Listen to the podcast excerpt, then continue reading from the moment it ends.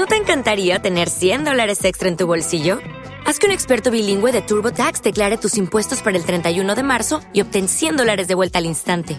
Porque no importa cuáles hayan sido tus logros del año pasado, TurboTax hace que cuenten. Obtén 100 dólares de vuelta y tus impuestos con 100% de precisión, solo con Intuit TurboTax. Debes declarar para el 31 de marzo. Crédito solo aplicable al costo de la presentación federal con TurboTax Full Service. Oferta sujeta a cambios o cancelación en cualquier momento.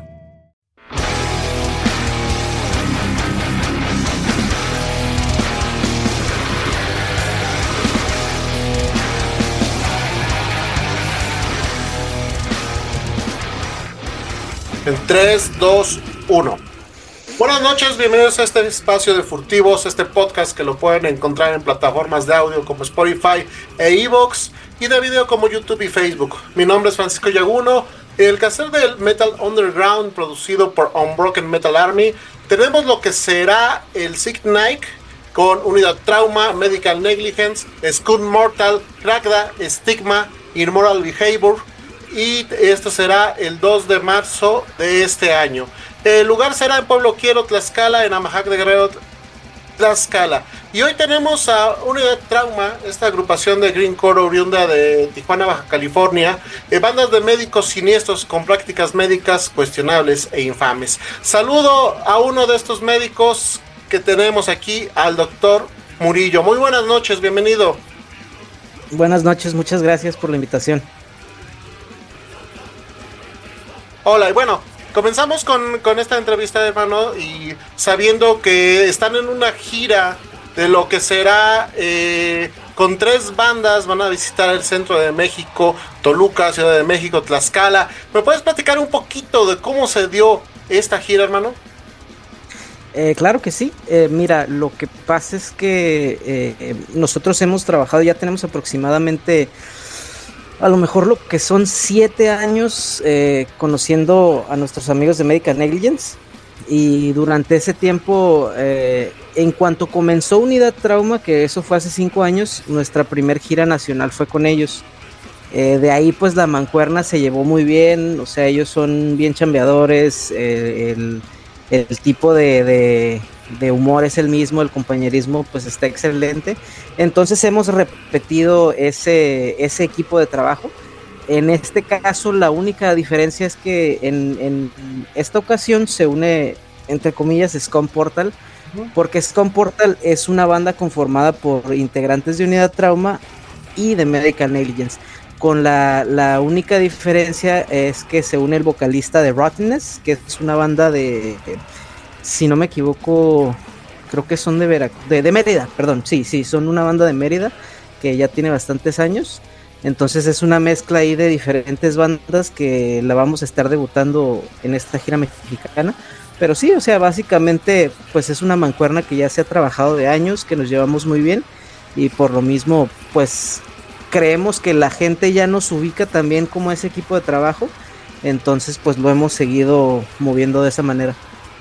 Perfecto, y bueno, este el año pasado eh, fue un, un buena, muy buen año para tu banda, ¿no? Este, Así viajes a, a, salidas a Europa, por ejemplo, en la opción Extreme, que los pueden buscar en, en YouTube y ahí está, este, muy divertido su tocada y, y, y, completan con esta gira, ¿no? Este, platícame, ¿cómo fueron tus experiencias fuera del país? Y sobre todo, sobre todo en República Checa, ¿no? Que es prácticamente es como si fueras a la meca de, de del género. Sí, eh, como le decimos nosotros, eh, en, en, en, específico en esta ocasión había muchísimas bandas de habla hispana, muchísimas bandas latinoamericanas, bandas mexicanas, bandas de Colombia, bandas de Argentina, de España, etcétera. Entonces, eh, obviamente eso eh, nos hace sentir ir un poco más en casa porque tenemos más gente que, que está cantando en español, que, que, a lo mejor está acostumbrada a moverse entre cierto público, entonces pues esta vez fue, fue un poco diferente, ya hemos ido en otras ocasiones, eh, hemos eh, con, con, otra agrupación con Tanatology llegamos a ir al Obscene Extreme en 2018 y con Unidad en 2019 fuimos a un festival en Bélgica que se llamaba Masters of Grind que también está muy, muy chido.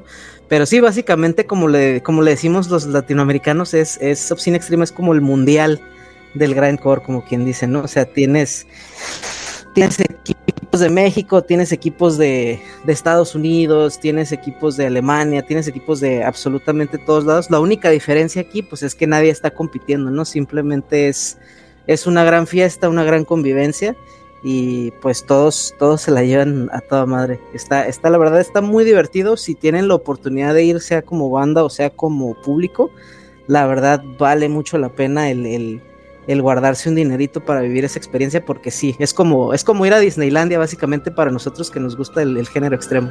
Para los degenerados. Así es, sí. Bueno, y, bueno, ¿qué, qué, qué estas eh, diferencias eh, puedes marcar, ya, ya viviste eh, esa experiencia varias veces, dentro de las bandas de extremo europeas.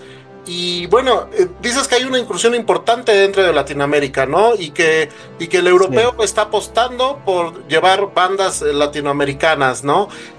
¿Por qué crees que hay esa apertura o ese gusto por las bandas de este lado del continente?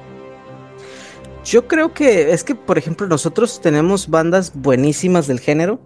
La única diferencia era que, pues, por diferentes temas, ¿no? Pues somos un país con, la economía un poco más fracturada, entonces no todos tenemos la oportunidad de, a lo mejor invertir en, viajar y, y, hacer este tipo de cosas. Pero yo creo que el interés realmente siempre ha estado, porque, o sea, estás allá y, ves gente que tiene, o sea, tiene camisas de, todo tipo de bandas mexicanas, ¿no? Por ejemplo, Disgorge fue completamente una sensación. Mm, pues sé que no fue su primera vez en Europa, ya obviamente ellos han, han, estado ahí previamente, pero sí fue definitivamente un regreso muy épico, o sea, la gente los esperaba.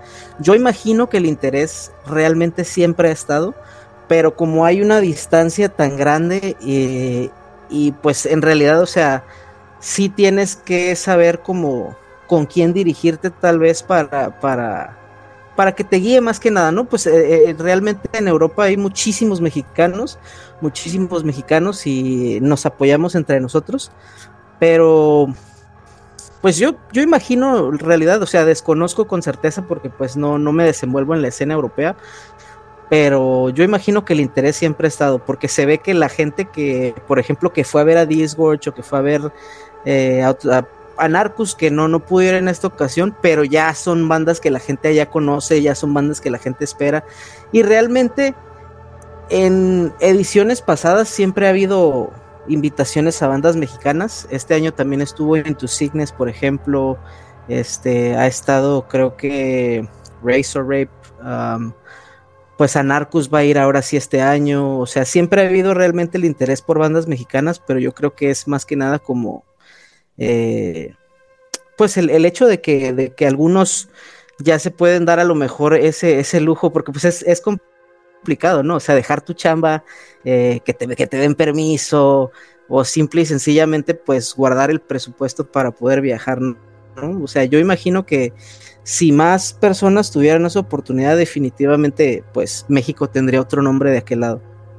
Bien, bien, y sí, eh, encontrando esto dentro de su producción, pues por ejemplo, en Spotify se arrojan datos, ¿no?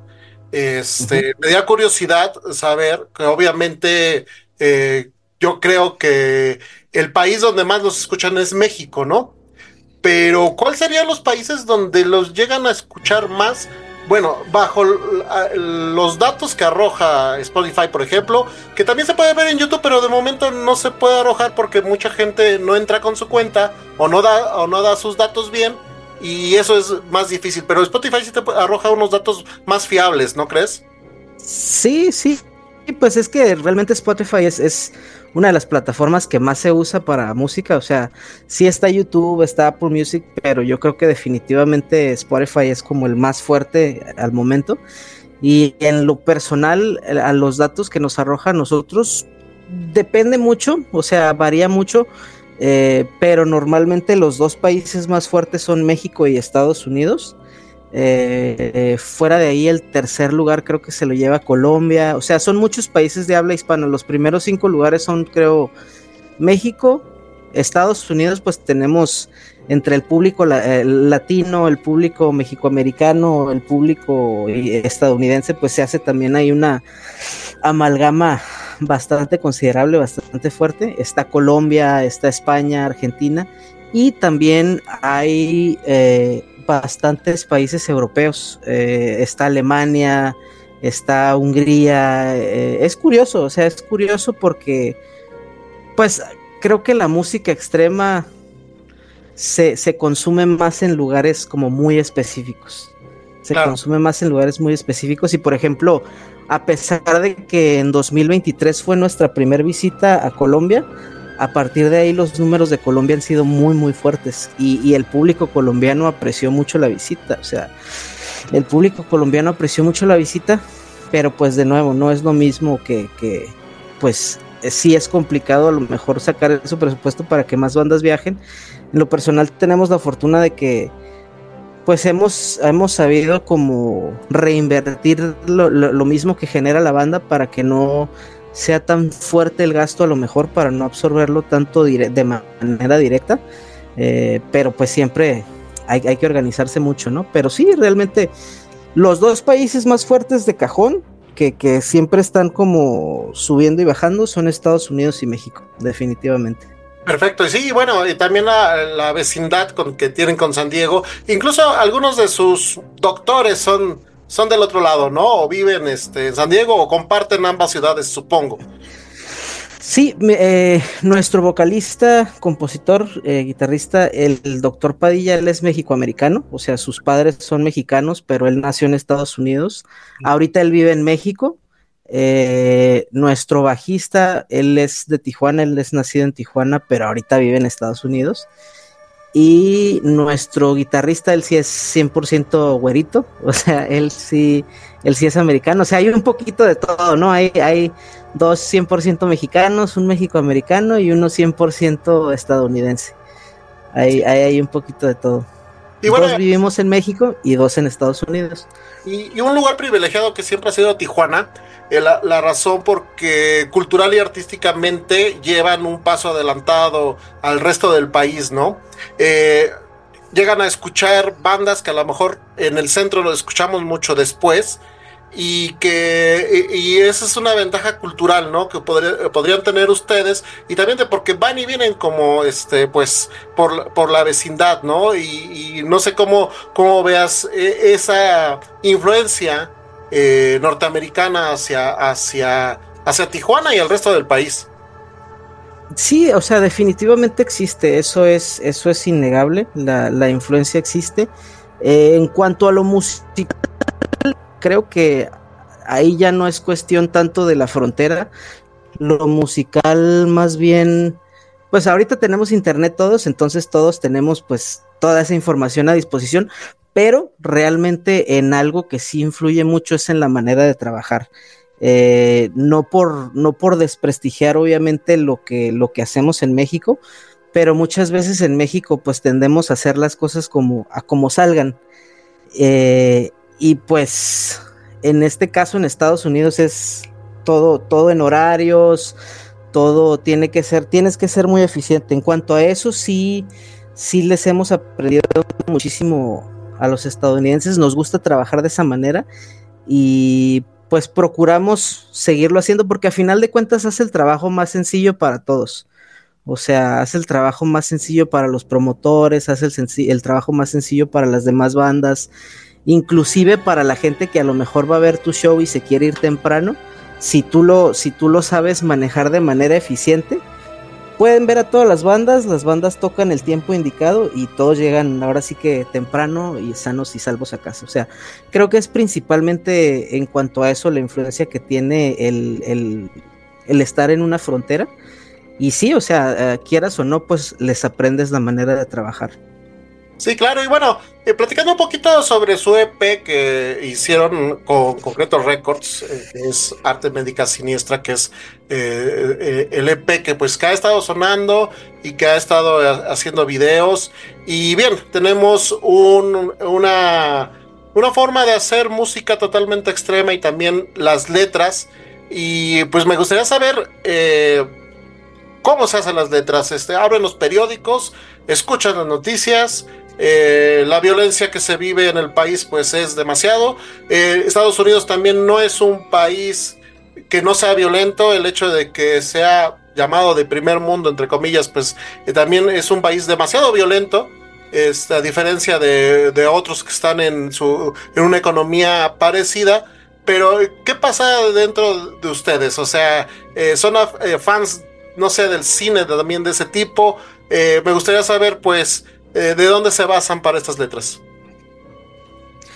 Pues eh, en lo personal las letras las escribo yo, las escribo de, de diferentes maneras. A mí me inspira mucho, por ejemplo, el arte, ver pinturas. Yo puedo ver una pintura y, y, y viendo la pintura, pues yo me imagino una historia y a partir de ahí pues empiezo como, como si estuviera haciendo algún tipo de novela, ¿no? Pero sí, o sea, real, realmente como el tema es médico, el tema es médico, intentamos nosotros abordar este, este tema de la enfermedad, no solo la enfermedad física, sino la enfermedad, como tú lo dices, de la violencia que se vive en nuestro país. O sea, eh, eso creo que se refleja de manera musical, no tanto de manera lírica, de manera musical pues logramos expresar como a lo mejor esa frustración, esa angustia, ese enojo que nos hace ver la, la, situación diaria que en Tijuana, que por ejemplo ya acaba de ser otra vez nombrada la ciudad más peligrosa del mundo y pues sí, o sea, sí nos toca, sí nos toca ver cosas muy crudas, muy desagradables. Las noticias pues no son nada agradables. Eh, tocamos los temas médicos desde ahí, tocamos los temas médicos también, por ejemplo, lo que vemos de ambos lados, ¿no? O sea, eh, que aquí, por ejemplo, muchos casos de negligencia, en Estados Unidos está mucho el, hacer negocio con sus enfermos, ¿sí, ¿sí me explico? O sea, les, les venden básicamente todas estas pastillas que son para el dolor, etcétera, que al final de cuentas los terminan haciendo adictos consumidores. Eh, o también el sistema de salud que, por ejemplo, pues también allá es muy corrupto. O sea, se, el interés a final de cuentas no es la salud del paciente, sino el dinero. Eh, nos basamos en esto, también nos basamos, algo que intento yo comunicar mucho a través de las letras, es la vulnerabilidad de la vida, la, la, vulnerabilidad de la vida del ser humano, o sea, recordarnos a nosotros que como seres humanos pues tenemos tiempo finito, somos mortales, eh, somos vulnerables a, que básicamente, o sea, un momento estás y un minuto después te caíste de las escaleras y ya no estás, ¿no? A lo mejor es, es algo muy, muy radical decirlo de esta manera, pero pues a final de cuentas es cierto intentamos como reflejar la vulnerabilidad de, la vida humana a través de todo esto. Creo que son diferentes eh, eh, como inspiraciones, pero a la vez ya para, para hacer una letra, eh, pues sí es mucho leer casos o, o, sea, ver documentales, leer libros, sí informarnos y algo que se nos haga interesante o a lo mejor algo que no se sepa mucho, pues ya convertirlo en un tema para la banda. Ok, y bueno, aparte, este, bueno, eh, dentro de este concepto del terror, a veces unos usan maquillaje, otros usan eh, máscaras. En el caso de ustedes, pues son médicos.